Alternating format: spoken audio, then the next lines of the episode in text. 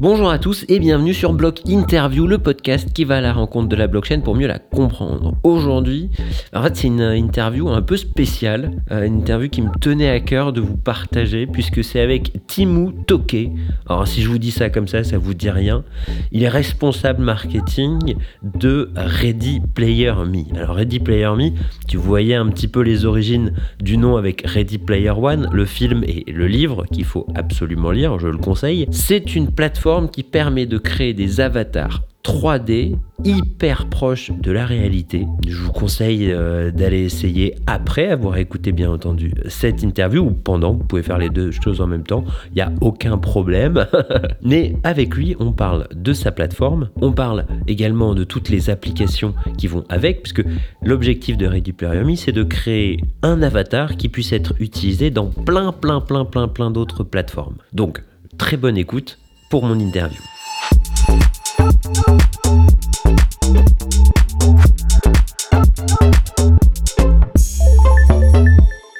Hello, Daniel, and thank you very much for joining uh, this interview. Um, I wanted uh, you to join Block Interview because I discovered Ready Player Me a month and a half ago. Uh. Like it, at first i will say i will tell you it was to play on how to create myself. So i spent like uh, too much time i would say like on a sunday afternoon uh, trying to find like my different hair and style and, and and working on different universe. It was very very very funny. That's why I say, oh, that's an interesting project, an innovative also project to uh, in the metaverse uh, universe because a lot of have popped in, but uh, it's rare uh, to find tools because mm. uh, Ready Player is more a tool than a, a metaverse uh, proposition. Uh, like you can correct me if I'm wrong. no, no, hundred percent. I mean that's also our focus as a company to more uh, provide tools for developers and for users who are like kind of looking to get started with the metaverse and like the whole virtual worlds area. So I think that's a really good description of uh, what we are doing. And and uh, the first sentence that came up uh, to my mind is uh, during the the gold rush, the the company mm. that succeeded the most, or even uh, some of them are still alive today, are the company that created tools and not uh, trying to find gold. Yeah, like pickaxes and so on. Yeah, Ex- you can say we're a pickaxe of the metaverse. All right, that's a cool definition. As I do with uh, every interview, let's do with a quick presentation. So it's like uh, quick, sen- quick uh, questions, a quick answer. What do you do uh, at Ready Player Me? Sure. So I'm Daniel, and I'm a marketing manager at Ready Player Me. So I'm basically responsible for everything marketing related, like um, communication, running the community, social media, uh, writing content, recording podcasts as well. So, yeah, that's me.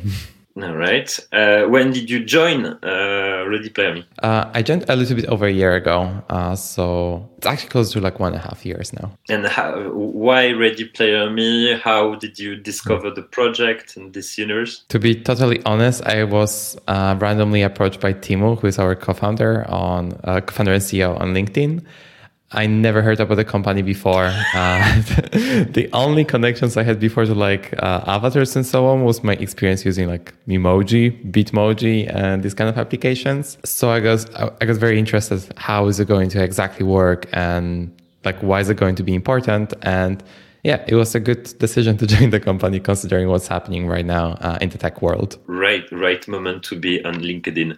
Um, yeah. What's your uh, first uh, video game you played? Yeah, I actually had to think about this question for a bit uh, because I have the most vivid memory from playing GTA 2. Uh, like the top uh, top down view really got stuck with me. But then I also have very vivid memories from playing uh, Burnout 2 on the original Xbox. Um, although I had PC for for as long as I can remember, so I probably played some like children game before, but GTA 2 and Burnout yes, 2. Is, like, the state like, and uh, and you still yeah. uh, today are you still a player or how how do you see how do you? Uh? uh I love playing racing games still, uh, and my favorite game that I spent way too much time on is Forza Horizon 5, and I'm still like Team Xbox and stuff. So. All right, uh, you didn't move to PC gaming actually have a Mac now, so I cannot really play on it. I, I know. You know, when I changed was was like a, as as as as join the Mac community, I see. Oh, my life changed. You know, concern my relationship with gaming and games and stuff. So I will keep the you know the PC and then uh, continue my my outside life uh, with uh, with a with a MacBook. When you did you discover crypto and NFTs? Uh, I think like my first contact with uh, Bitcoin, like way before Ethereum, uh, was back in 2014. Um, then I had like I was at an event and I quickly set up a Bitcoin wallet to just uh, like scan a QR code that was displayed on the presentation just to like get started with it. Uh, back then it was like 10 zloty, which is like the Polish currency um, in Bitcoin. Right now that would be worth like 3,000 euro, uh, but I don't really have access to that wallet anymore. Uh, so that was my first time like having any relationship with crypto. And uh, last year, I kind of got more into it. Uh, I started investing into Ethereum and uh, Bitcoin, a little bit less than 3,000 euro, unfortunately. and uh, when it comes to NFTs, that also kind of started last year uh, when we as a company started exploring the topic and like uh, looking at different utilities for it. Um, but also, I wanted to um, explore it myself, like kind of get into some project, like either one that's connected to Ready Player Me or not. And like the first project I actually invested into were heads uh, that we co-created with Deadmau5, uh, like the EDM artist. And since then I bought like a few more uh, NFTs. But uh, yeah, I would say that's like my history so far when it comes to crypto NFTs next chapter, uh, I wanted to uh, to go like broad, maximum broad, and then uh, zoom a little bit by little bit on Ready Player Me. Uh, what's your definition of metaverse? Because um, you just said like you joined the universe of, of like NFTs, crypto. Um, you had you had the, like a lot of people I interviewed, even like big tech uh, guys, have these stories of I lost the keys and and, and then I like magically disappear of my mind, not to be sad every day. Uh, but concerning the metaverse, what's your definition of it? Hmm.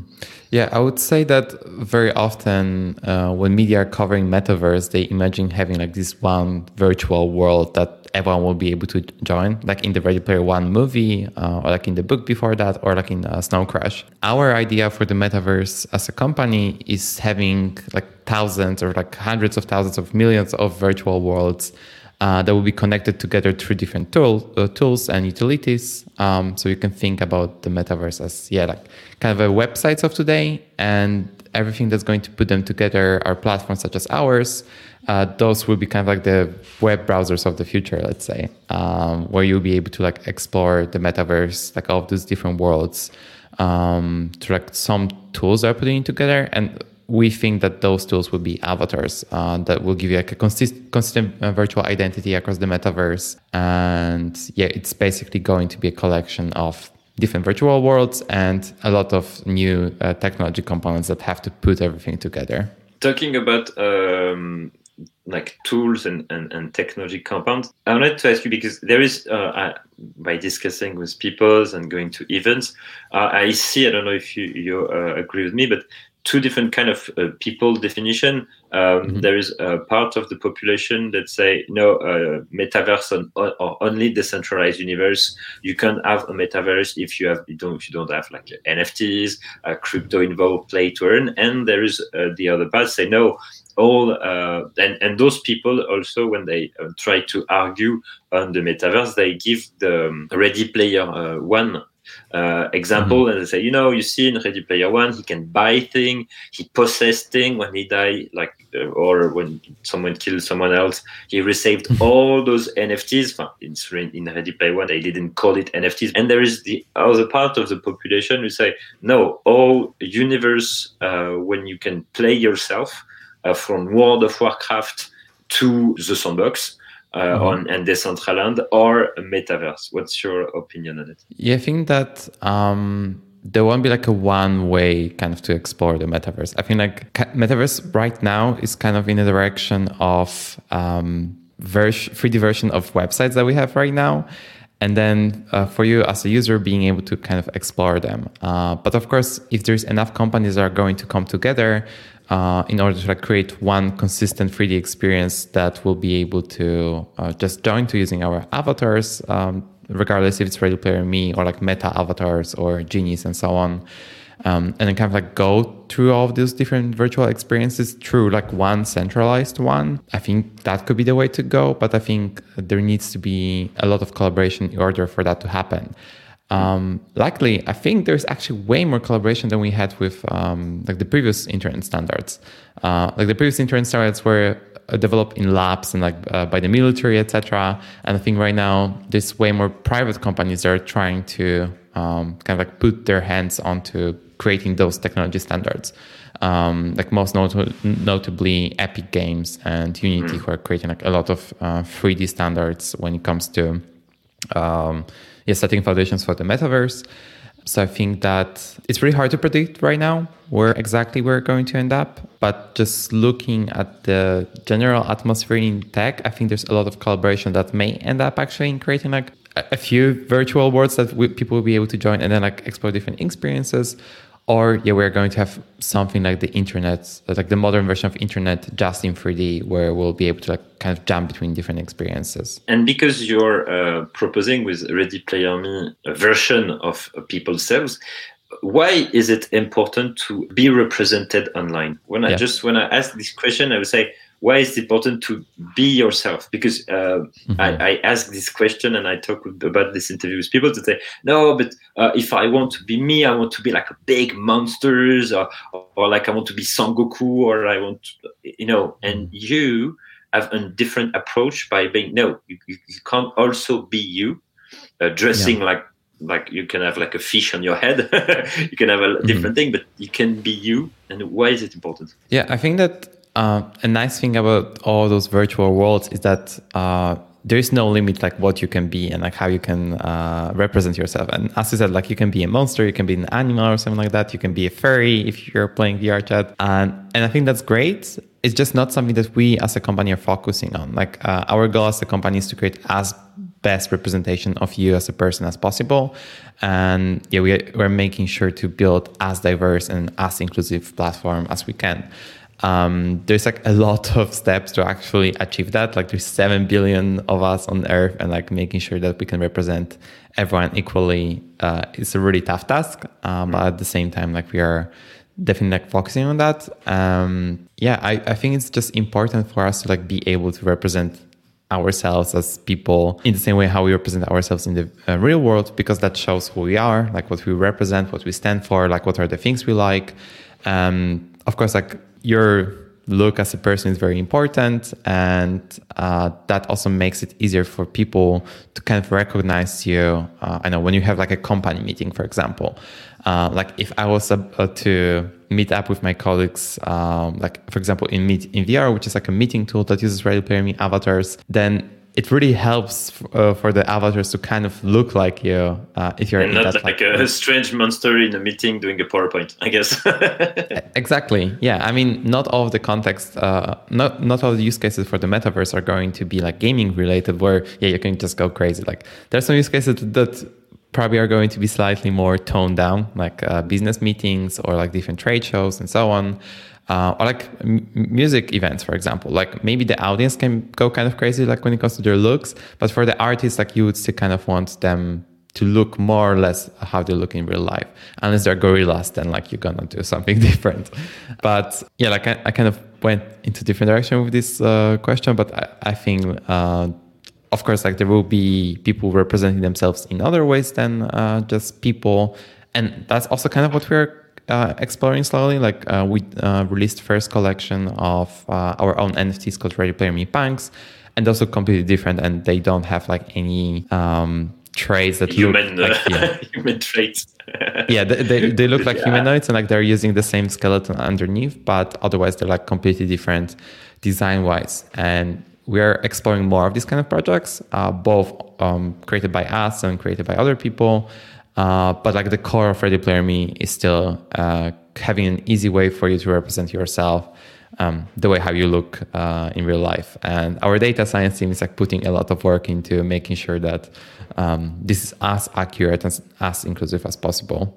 That's why uh, in the um, in the platform uh, you separated avatar, which is like my face, my body, and everything, and wardrobe and and it's on, when, when you click on wardrobe uh, that you discover all the NFT parts uh, I guess um, I'll ask a small question before the, the, the, next one, but I think that the wardrobe situation is your touch and your first connection to uh, the NFT world. Uh, mm-hmm. by creating um, like I think there is two NFT collection available on the wardrobe now. There's the CryptoPunk and uh, like the big head you just mentioned. yeah, the the heads from Deadmau5. Yeah. yeah, I mean, uh, so wardrobe is actually more than NFTs, but like as as you mentioned, it's important like for what we're trying to do with NFTs. Uh, so like uh, if you sign in with your MetaMask account, and like if you hold any NFTs that are compatible with Ready Me, then they're going to appear uh, in that wardrobe section. Um, we also have collaborations that are not NFT related, but uh, are also going to appear there. Uh, one example is Charli Cohen, who uh, with whom like we created a collection that's um, also compatible with Ready Player Me. And if you buy assets uh, from her e-commerce store, then they're going to appear also in that wardrobe. And the wardrobe section kind of lets you manage all the different assets that you own um, and then like use them in different apps and games. Um, at the moment, uh, like the non NFT uh, assets, like they work uh, across the whole platform, but we still have some partners who are not uh, accepting NFT, so like they don't support NFT uh, based assets um, because of like their community and yeah, like there is still people out there who are not really convinced that uh, that's the way to go. And for us, yeah, the, uh, like it's, it's, politics and, and partnership management, which is an mm-hmm. important key in order to the success yeah. of Ready Player Me and to this. In order for people to let time or people to accept or not uh, yeah. this uh, this technology. Yeah, and for us as a company, like we are also not like hundred percent going into that direction. Like we are still trying to explore different ways uh, first for us to have like those premium assets for end users, but also for developers to uh, help them monetize their applications. And NFTs are interesting uh, as a technology. That's why uh, we are integrating them because they allow this cross-platform compatibility. And here, like actually, heads from that is a very interesting example because not only uh, they're supporting Ready Player Me at the moment, but soon they're also going to support uh, Sandbox, and that's like a completely different platform separate from us. So I think like uh, these kind of use cases will be very interesting when you hold one NFT that's going to work with Ready Player Me, but also going to work with different platform. And with other assets, uh, like developers will be able just to sell them within their own platforms, kind of. Um, and then like users will have an access to them through the wardrobe. Uh, so we're definitely like exploring different ways and like um, yeah, NFTs are interesting when it comes to technology, but there's like of course like a lot of bad things going with them, and also like there are a lot of scams going on, which is not great and it's becoming really hard to avoid um, like dozens of Discord messages that you are getting if you like join try joining any project. So yeah, we're definitely like exploring different ways. Uh, and concerning, you know, um, because you talked about like the link between NFT and not NFT project, but what are the next step if we see uh, it and zoom out a bit? That the metaverse industry must take to reach uh, mass adoption. Is this mass adoption will come from uh, like outside, um, let's say outside impact, like for example, like uh, illness, developing mm. the boom of internet during COVID, or uh, is it because of like uh, new tools? Is it because of uh, of people changing the way? Um, I don't know if you uh, also ob- observe or uh, analyze youngsters. Uh, when I may say mm-hmm. youngster is like young, like the, the the kid that just joined the internet. Or how how how do you see this? Yeah, I think like um, yeah, it's interesting you're mentioning like the y- younger uh, users of the internet because uh, platforms like Roblox or Fortnite they're a really interesting example of like what's actually possible with the metaverse. Um, like first they were just like gaming platforms, but they quickly evolved into like these community-based platforms where people just come to hang out like after school um, or after work and like I grew up with Minecraft and I kind of saw a very similar thing. Uh, like at first I was just yeah, interested in the game itself, but then once they're like joining different servers, like yeah, there was a community growing and like uh, it was no longer about like finding mo- fighting monsters, uh, etc. It was just about like participating in the community, like kind of uh, buying into the economy of that specific server and and so on. And at the moment, I think like those platforms are very interesting, uh, but they're still like more gaming related. And when it comes to like the metaverse um, or like the media vision of the metaverse, I would say uh, there's still like a lot of marketing campaigns going on, and like the whole industry is kind of full of empty promises that don't really have like any meaningful utility, um, especially not kind of utility that Fortnite, uh, Roblox, and Minecraft provide. Um, so I think like to make the metaverse dream uh, dream uh, happen, uh, like we are going to uh, kind of what I said before, like we're going to uh, uh, we're going to need like a lot of companies collaborating with each other, kind of to set standards when it comes to technology, but also try building some platforms together, or at least try building plat- platforms that are compatible together. And yeah, like one solution for that is something that we are trying to build, like having this one platform in the middle that's combining different experiences together, and we see more and more developers um, kind of uh, supporting us in that vision. So I think that's also a very um, interesting thing uh, that we might see in the coming months. Um, yeah, besides like we are going to just need more and more and more tech standards, and like avatars are a really interesting example of that because uh, there's so much more that goes into it than people might seem. Like at the end, you just see a 3D model, but there's like uh, a lot of that uh, has to go through that when it comes to blend shapes, when it comes to like customizing specific parts of the avatars, when it comes to like the file format that you're using, and that's just avatars. And like then you start exploring the 3D worlds that you have to create. Then you have like gaming engines that those platforms are based on. Then you have like the um, and like the uh, terminals that people are accessing those uh, platforms from, like if, if it's your phone, if it's a VR headset, and so on. So I think there's still a lot to be done on that end. And it, in the end, it all comes to collaboration, like willingness to collaborate um, by those big tech companies. Um, I think there will be also like a lot of smaller companies kind of joining in, such as uh, uh, ourselves, uh, kind of to introduce standards that might be used by uh, by the bigger players. So yeah, but I think uh, uh, like a good side of all of that is that uh, I'm talking about the willingness to collaboration, but there's actually a lot of that collaboration already happening, especially like uh, after last year, uh, last year's announcement of Facebook or Meta right now. Um, there were there were a lot of announcements from bigger companies, uh, either in entertainment industry and the fashion industry, that are also willing to like participate in that. So I think that's going to be very interesting. Um, few months or like years. Um, yeah, we're going to see like a lot of companies working together to to make this uh, thing happen. All right. I uh, I usually have like a, a small break uh, between uh, between my question and I don't know uh, this like the first um, VR machine uh, was made in the 50s by mm. Morton uh, Heilig. He's a cinematographer, and he, he developed uh, Sensorama, which was uh, an arcade style uh, theater, where like, like you put your hands, uh, your head, your feet and uh, all your sense was was like um, solicited. Uh, mm-hmm. You can uh, smell things. There was a smell generator, a vibrating chair, 3D uh, uh, images where you can just see a few different experiences, like um, like you, you, know walking on Mars or something like this.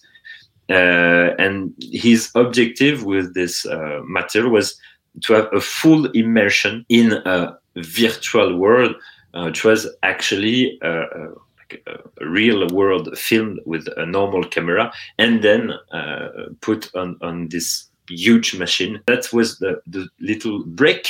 Mm. Uh, not the sponsor break, but the anecdote break uh, on this interview. And let, let's go back to the final chapter of our discussion. Your CEO, uh, Timmu, uh, said in a statement, I quote, uh, with the funding, we will scale our partner network further and will build uh, out monetization tools for developers to help them make money with avatar customization, assets, and NFTs.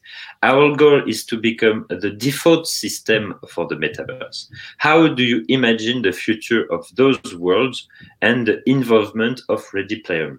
Yeah, so uh, as kind of I mentioned like a few times already, like um, our goal with Ready Player is like to be um, this connecting piece for like all these different virtual worlds are going to be out there. Um, like all that's going to happen for you as a user through like this consistent digital identity you're going to have. And yeah, it could be you as you, uh, like when you're going to have an avatar that has like different features uh, similar to the ones that you have in real life or is it going to be true NFTs that we are going to support on the platform? Um, like our goal is just for you to have a consistent identity and like everywhere you show up, you're going to look similar um, or like you'll be able to adjust that for specific uh, kind of experiences. So if you're going to a work meeting then you're going to have more of a fancy outfit. Maybe you're going to have an NFT that doesn't scream hey i'm a huge Deadmau5 fan or something like that. And then if you're going to a concert then yeah wear hats uh, from Deadmau5 and especially when you're going to like Deadmau5 virtual concert. Uh, so i think uh, that's like the way to go. And yeah and i think also like another very important thing like for all of those virtual worlds to happen um, is for the technology itself to evolve. And I was talking before about the standards when it comes to like the tools, uh, etc. But I think it also needs to evolve when it comes to the hardware that's out there.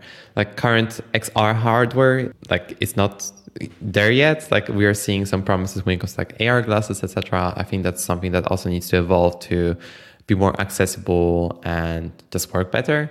But I think like um, in the future, like we're going to see much much more accessible hardware that's also going to just work better than the current options on the market.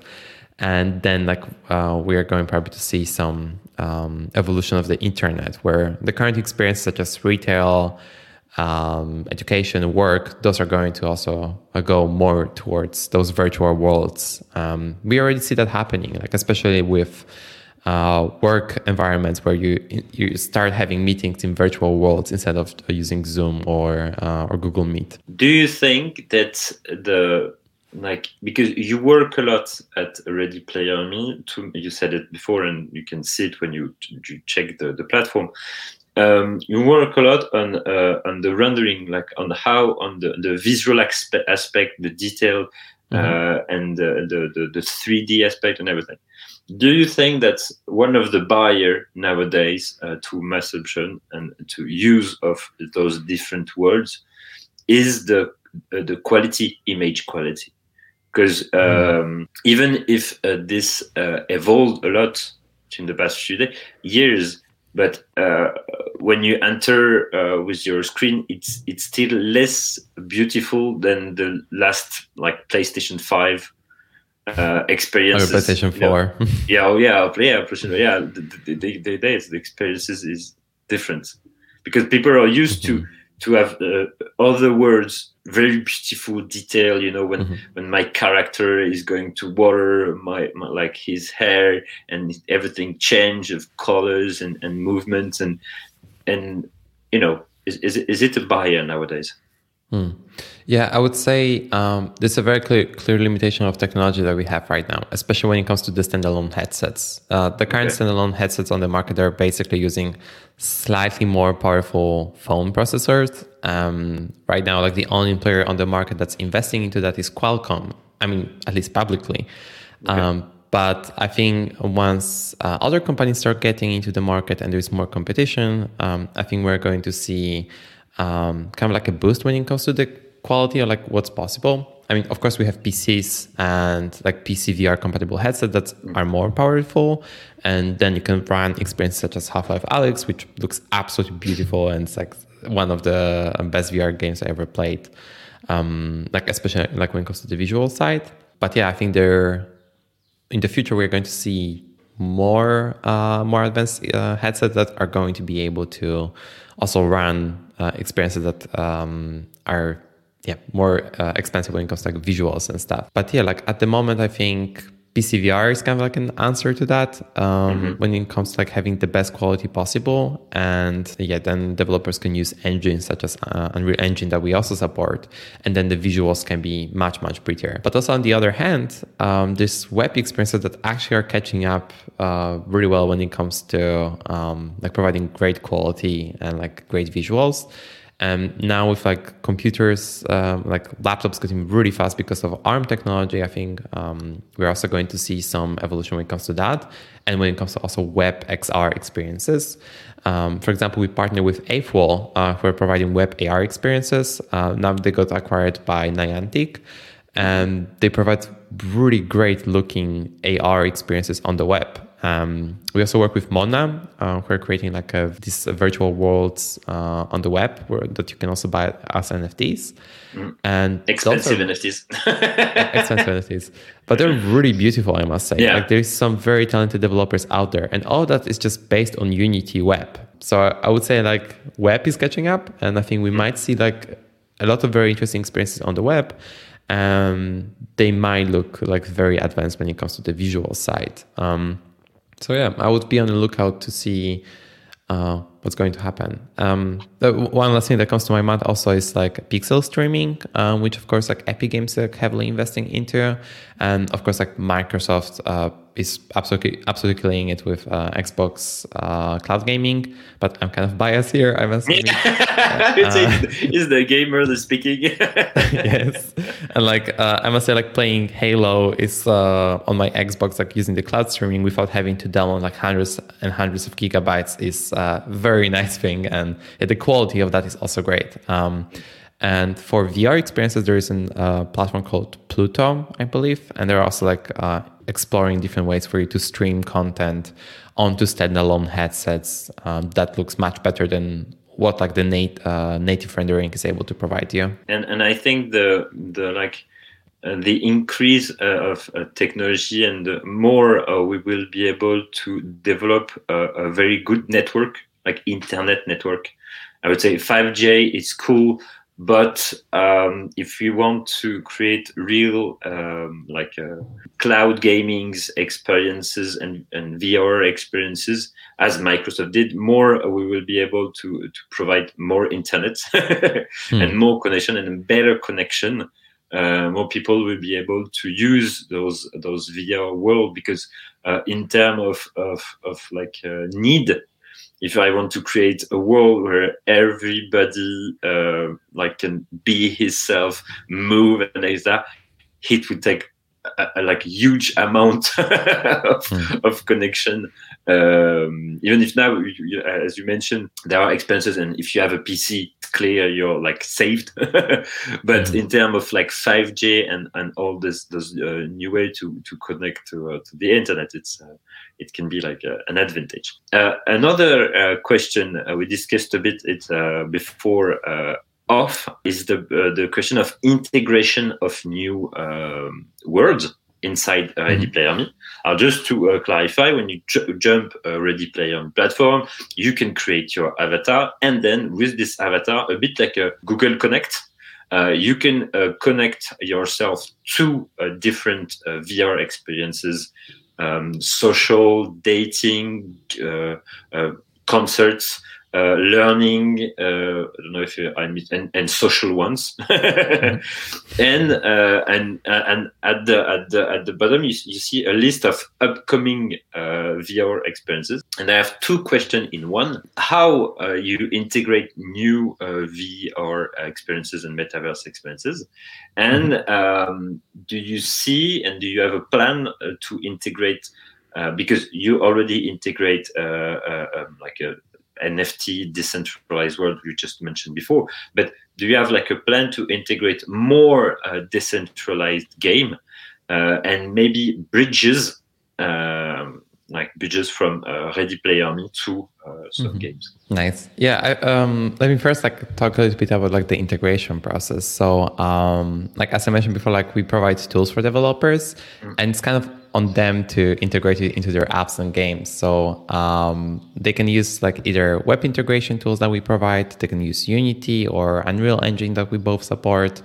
Um, there's also like opportunity to use some custom ways to integrate. Just because we're using standards, uh, they're quite popular. Uh, so our avatars are primarily based on the GLTF file format but we also support FBX uh, that, for example, VRChat is using for their avatars. So um, if a developer wants to integrate Ready Me, uh, they can just sign up to become our partner, and it's completely free to integrate um, our avatars into any apps and games, even for commercial use. So uh, we like fully allow that, and then we are like um, guiding them through the integration process. Um, so we have our developer relations team who's um, helping them like every step of that integration process. And usually it doesn't take that long. Uh, it really depends on like the uh, specific app basis, but when it comes to integrating to any web-based experiences or Unity, uh, that's usually quite simple. Um, and like uh, yeah, that's like one of the things that developers really praise when it comes to working with Ready Player Me is that the ease of integration and like the fact that we're using standards are uh, widely used and popular. Um, also, like when it comes to things like animations, uh, like our avatars come pre-rigged, so you can use them for anything that works with Mixamo, and we also support a few different animation standards, such as um, Apple AR Kit uh, for like fa- facial blend shapes. So Yeah, and- like to really interact with like mouse, noise, opens, and everything.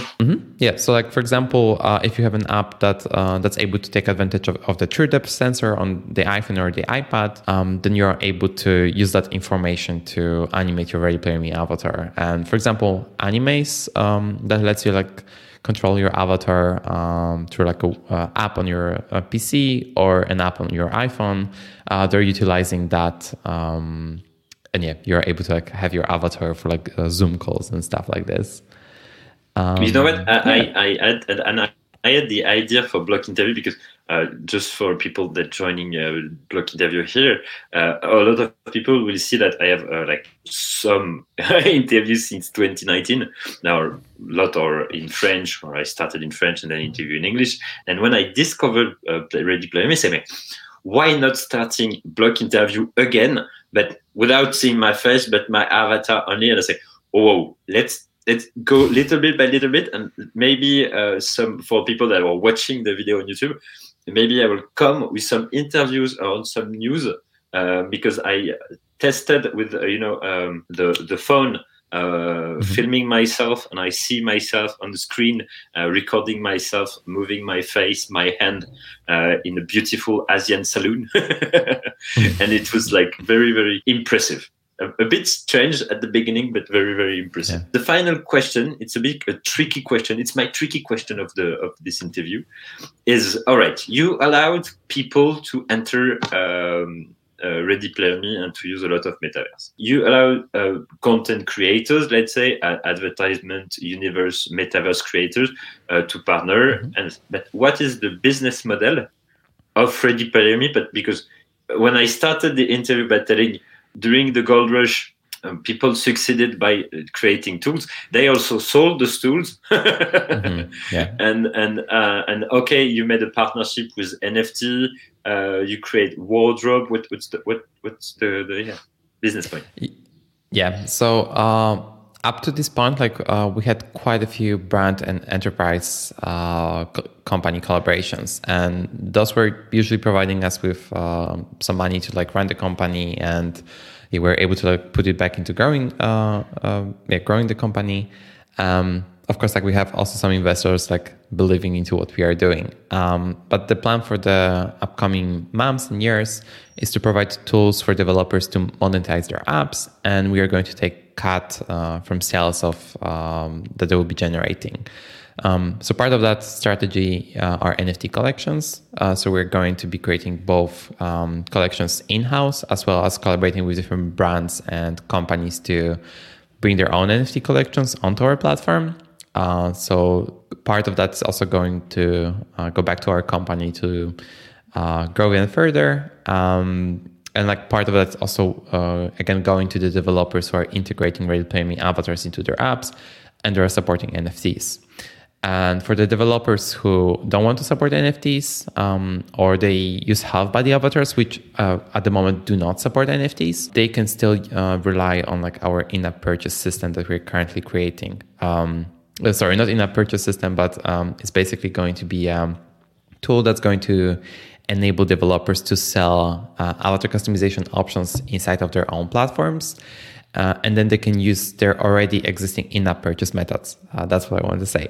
Uh, so, for example, if you have an app um, on Android, you'll be able to just use Google Play and uh, their own in-app purchases. Users will be able to just buy like the clothing for you, their avatar inside of the specific experience, and then the developer will have a choice if that outfit that they bought is going to be limited only to their own platform or if they want to support like this cross-app experience that we are building. And with NFTs, like by default, all those assets are going to be cross-app uh, compatible. Yeah, so that's the idea for now. Uh, it's still something that's uh, that keeps evolving, um, but we are definitely like, uh, exploring different ways to monetize the platform. Um, our main goal is basically to support the developers who are integrating Ready Player Me. And again, it's completely for free, uh, but we also want to be a tool for them, not only to have the avatars and provide identity for their users, um, but also to be able to monetize what they're creating. I want to finish the interview with uh, a quote, not a not a perfect quote, but a little quote from uh, an interview I made with uh, the Beam blockchain initiative manager of Ubisoft, Nicolas Pouard. Uh, it, I interviewed him in 2019, so you know before hmm. uh, NFT was a, a public thing, let's say. And he's a, a, a, philosophical he was a philosophical teacher before joining ubisoft you know from uh, you know philosophy to uh, gaming. And uh, he told me that uh, he observed uh, that uh, more we are advancing in our social connection and and relation on, on, the web so not physical relation people tend to um, to to to need the to show uh, their interest and their passion and their life, not through liking, but through owning. And in 2019, he discovered this um, in China and Japan, where people started to own uh, digital uh, asset from games and uh, showing it on their social network. Where World of Warcraft was uh, very important, and also where people are starting to like marry uh, uh, like digital uh, people so not mm-hmm. real people but digital people and uh, he told me in 2019 that uh, if this thing happened in asia like it can happen in the rest of the world and we will move from a web 2 where i am what i like to a web 3 i am what i own and mm-hmm. what represents me and i think um, Ready Player Me play Ready Player Me play uh, a role in this uh, in, in this game. So thank you very much, uh, Daniel. Thank you so much. It was pretty fun. Have a nice day. Bye. You too. Bye bye. Merci beaucoup d'avoir écouté cette interview jusqu'au bout. Je vous fais une petite mise à jour. Maintenant, c'est ce que je vais faire dans les interviews quand euh, l'interview est un peu décalée par rapport au moment où je la publie. Euh, L'Oréal vient de signer euh, un deal avec Ready Player Me pour amener euh, des vêtements, amener des styles de coiffure, amener pas mal de choses dans l'univers. Donc ça c'est plutôt une bonne nouvelle. Ils ont signé un nombre incalculable de nouveaux partenariats comme par exemple MyTraverse, DressX et plein d'autres choses pour customiser un maximum votre avatar. Donc encore une fois, c'est Ready Player Me, vous le tapez sur Google, vous allez directement le trouver en premier lien. Créez euh, votre avatar, voyez un peu comment ça fait. N'hésitez pas à le mettre sur LinkedIn et à taguer Block Interview ou sur Twitter à taguer Block Interview euh, pour me montrer un petit peu vos têtes version euh, métaverse. D'ici là, je vous souhaite une très très bonne journée, très très bonne fête de fin d'année également. Ciao